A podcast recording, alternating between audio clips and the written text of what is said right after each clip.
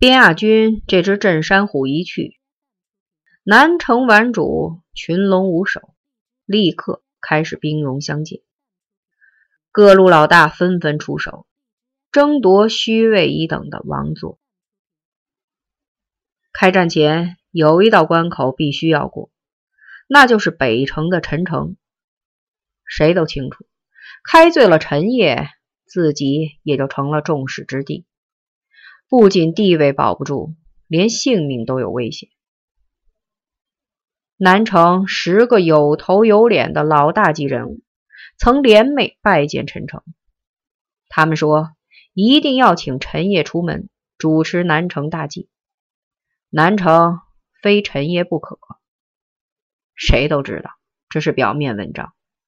实际上，他们必须要探到陈诚的口风，得到支持和默许。陈诚支持谁，谁就是当然的南城王。陈诚会支持谁呢？十个人中，八个是边亚军的旧将，号称八大金刚；另两个是贺氏兄弟，是周奉天拉扯起来的亡命徒。如果再加上朱金平，就是整座南城。他们中的任何一个。都能纵害四方，掀起狂风巨浪。八大金刚与贺氏兄弟是死仇，无法化解。八大金刚内部又分成三大派，明打暗斗，天无宁日。南城已经大乱了。陈诚闭门谢客，第二次又去，陈家大门仍然紧闭不开。南城的老大们急了眼，用刀子割破中指，在陈家大门上抹了十个血道子，以及拼死相请，或称为血帖子，无相见即成仇。陈诚无奈，派北城的一个顽主到南城去传话。陈爷自顾尚且不暇，更无力经营边爷的地盘，按老规矩。强者为尊，猛者为大，胜者为王。南城的事儿由南城自己去处置，北城绝不染指。不过陈爷让兄弟转告各位：多行不义必自毙。哪位老大要是干些丧尽天良、天怨人怒的事儿来，陈爷绝不坐视。边爷爷，边亚军死了，不要再提他。南城顽主说。边爷的魂还在，哪个王八蛋犯了他的忌，他就算死定了。旨意一下，当夜就开了战。先是八大金刚分成三波，你撕我咬，打得不可开交。在他们精疲力竭、损失惨重以后，贺老大、贺二根又突然扑了上来，混打胡缠，乱成一团。十几天以后，死的死，伤的伤，老一茬顽主纷纷宣布洗手收山。南城只剩下了力量最强的两个团伙：大金刚和贺尔根。人们都说南城是贺尔根的天下。贺尔根和大金刚结怨于五年前，为了一个姑娘。当时贺尔根就读小学五年级。是一个十一岁的孩子，贺老大在攻读学校就学。一个周末，他把一个十五六岁的姑娘带回了家，说是叫英子，是自己在攻读学校的同学。英子长得不漂亮，又黑又瘦，低眉顺眼的模样和神态都很苦。当晚，英子和贺老大睡到了一张床上。他本来不想留在贺家过夜，说是要走。贺老大冷笑着拉开屋门说：“你走啊，我看你去哪儿。”英子哭了，像没家可归的猫。贺二根的父亲，那个旧天桥混出来的老流氓说：“大黑天的，你让他去哪儿啊？来，丫头，跟大爷睡。”贺二根的姐姐在里屋，老混蛋。你想让公安局抓你吃姜子啊？快让那个小婊子滚！那一夜，那张木板搭的床上一宿没消停，英子的啜泣声、哀告声、痛叫声，混合着贺老大粗粗的喘息声，使人心慌意乱、胆战心惊。半夜，赫尔根被越来越大的响动声惊醒，他顺手拉亮了电灯。他看见了两个赤裸的、紧紧挤压在一起的人，在哥哥高大粗壮的身躯下，是那个又瘦又小、痛苦挣扎着的英子。英子的乱发和眼泪糊了一脸，求助的看着二根：“小兔崽子，快关灯！”老大恨恨的吼，并狠狠的给了英子一个嘴巴。和二根关了灯。夜色中，他忽然听到英子发出一声痛苦的、绝望的惨叫，以后就再也无声无息了。而床板仍在肆无忌惮的、有节奏的响动。那一夜，二根再也没有睡着，莫名其妙的激动和愤怒。第二天起床以后，英子的脸色煞白，脸和眼睛都肿。身子佝偻着，坐在床沿上，不敢抬头，怕见人。二根突然对他产生了一种强烈的内疚和同情。他觉得作为一个男子汉，自己有责任保护他。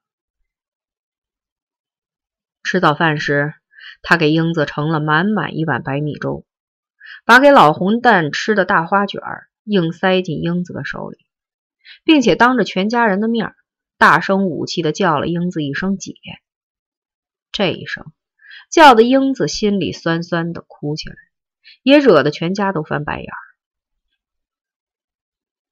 饭后，二根带英子去了陶然亭公园，坐在水波荡漾的湖边，他问英子：“你为什么不回自己的家呢？”“我没有家，妈妈得病死了，房子被老舅一家占去了。”我要回去看姥姥，舅妈就揪我的头发，撕我的嘴。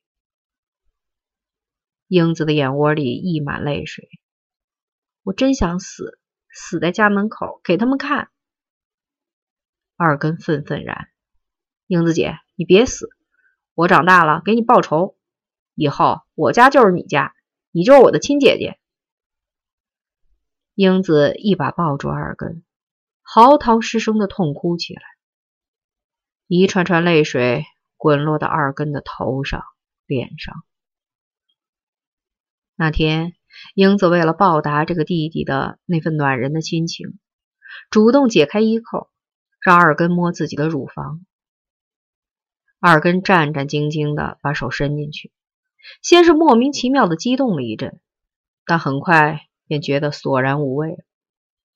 他只想摸她的脸，但没敢。那天吃过晚饭以后，赫尔根抓起菜刀，郑重地向全家人宣布：“英子姐和我睡一个床，你们谁都别想欺负她。”全家人又是翻白眼。贺家大女儿撇着嘴放刁：“老混蛋养出了个小混蛋，烂籽儿都没长圆呢，就想着睡娘们儿。”赫尔根举着菜刀就去砍姐姐，追得姐姐满街喊救命。睡到床上，英子紧紧地搂住二根，湿热甜香的鼻息直喷到他的脸上。他慌张地扭头向外，背过身去。忽然，英子把嘴凑到他的耳朵上，狠狠地咬了一口，然后他小声地笑了：“笑啥？让姐姐摸摸，蛋子长圆了没有？”二根也笑了。英子的手软绵绵的，像是没有骨头，摸得赫尔根浑身发热。天亮以后，二根惊讶的发现，不知在什么时候，英子又到了贺老大的床上。吃早饭时，二根把一碗热粥全扣在贺老大的脸上，然后揪着英子的头发玩命的打，往死里打。英子没哭。只是一劲儿的告饶，二根，姐大你小啊。从此，二根不再和英子说话，他恨他。一年后，贺老大玩腻了英子，恶声恶气的轰他走：“贱货，滚！”他凶神恶煞般的往外推他：“再磨蹭，我把你扒个精光，扔到大街上去喂狗。”贺家大女儿更刻毒，他扑过去就扒英子的衣服，说：“滚！贺家的一根布丝也不许带走。”英子神情木然的往外走，出了屋门，她忽然反过身来。扑通一声跪在地上，再也不肯起来。他实在是无处可去啊！怒火中烧的贺老大大步冲上去，抬起腿狠狠的一脚踢在英子的脸上。他惨叫一声，仰身摔到门外去了。贺家大女儿随后就把屋门紧紧的插住，英子像条狗似的扑在门板上。一边哭叫着，一边用力捶门。放学回来的贺二根正好看到这一幕，你起来！他拉开英子，从院子里端起个大花盆，用力举到头顶上，然后奋力向屋门砸去。咣啷一声，屋门被砸得稀烂。老大从屋里冲出来，抡起巴掌把二根抽了一溜跟头，紧接着他又动手打英子。那是名副其实的毒打，打的英子在院子的地上来回翻滚，惨叫连天。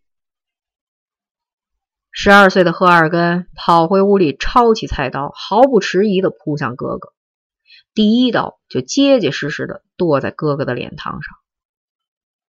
从此，贺老大不仅破了相，脸上落下一道四寸多长的又红又亮的疤痕，而且从内心里。对弟弟产生了深深的畏惧。又过了几天，来了一位二十几岁的汉子，把英子领走了。走的时候，他显得很平静顺从，还特意洗了脸、梳了头。在出门时，他回了一下头。当他的目光落在二根的脸上时，眼泪又唰的流了出来。英子姐。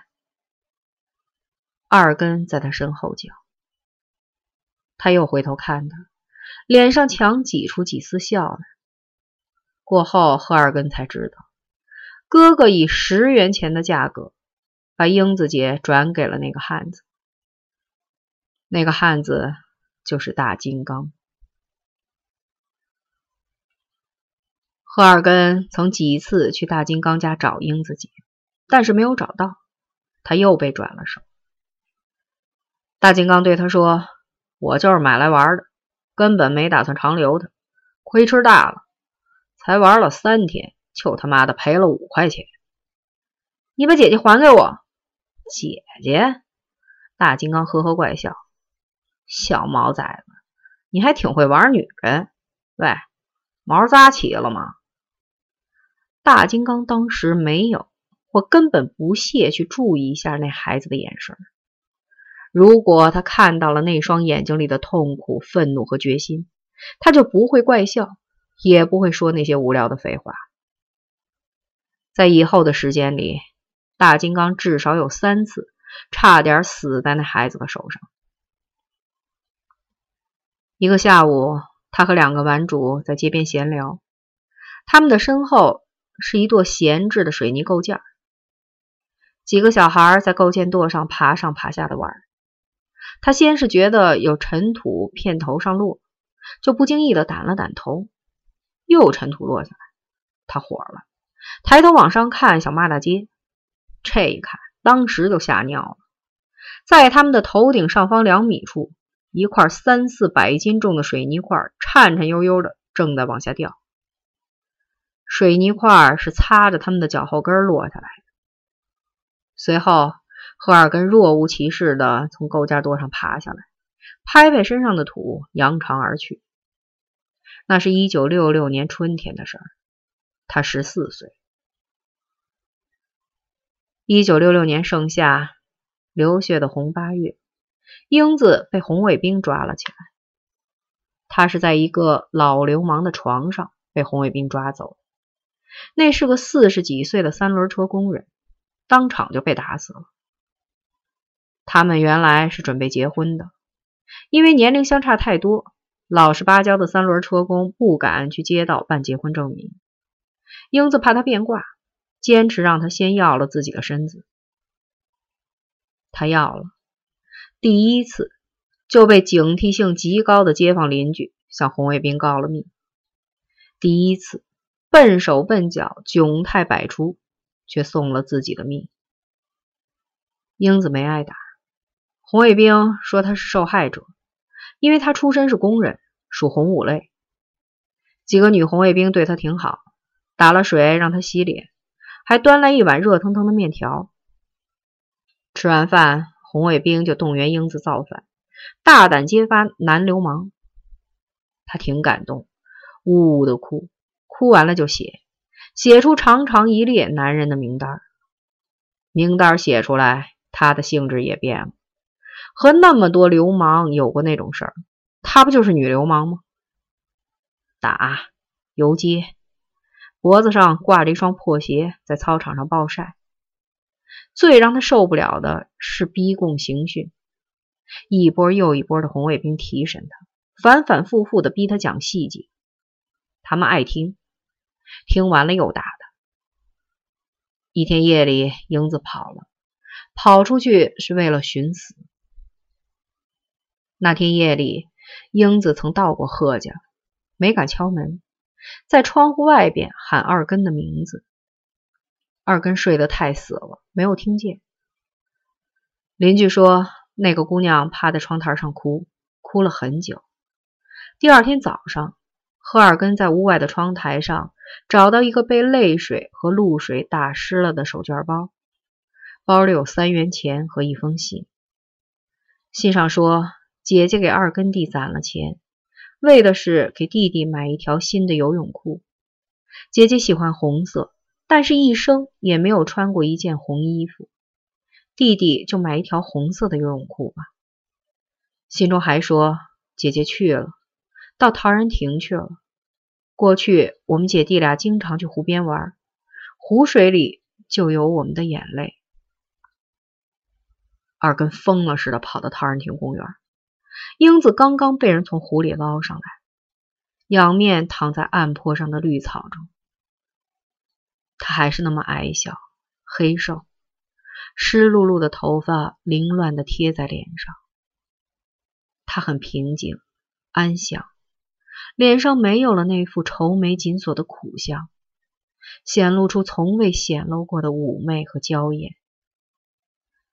许多人围观。一个老头子说：“小丫头命好，一口水就呛死了，没受一点罪。你们看，小肚子是瘪的。”他说着，撩起英子的衣襟，猥亵的按她那对小窝头似的乳房。英子胸脯和小腹都袒露在阳光下，皮肤细腻洁净而又光泽。她十八岁，正是豆蔻年华。女人最有光彩的阶段，她却不愿再做女人了。赫尔根撞开围观的人群，扑倒在英子姐的身上，放声大哭。没人敢劝，谁劝就骂谁。哭够了以后，他跪在英子身边，替她整好衣衫，捋顺头发，然后把她背在背上，摇摇晃晃的走了。一路走走歇歇，每次力竭而停下来时，他都紧紧地抱住他的英子姐，不让他的身子再沾上一星尘埃。一天一夜，他和他不知去向。第二天清晨，他回到家，满身泥水的躺倒在床上，一连睡了三天三夜。没有人知道。这个十四岁的孩子把英子背到什么地方去了？又埋在哪儿？有人曾提供过一个线索：那天上午，有个半大的小伙子背着个死人进了永定门外一家商店，把商店里的售货员吓坏了。他掏出几块钱要买件红衣服，但是钱不够。就扯了几尺红布走了。他和他又去了哪儿，还是不知道。人们只知道，从这天起，赫尔根就下了海，成了南城一带人见人怕的魔鬼。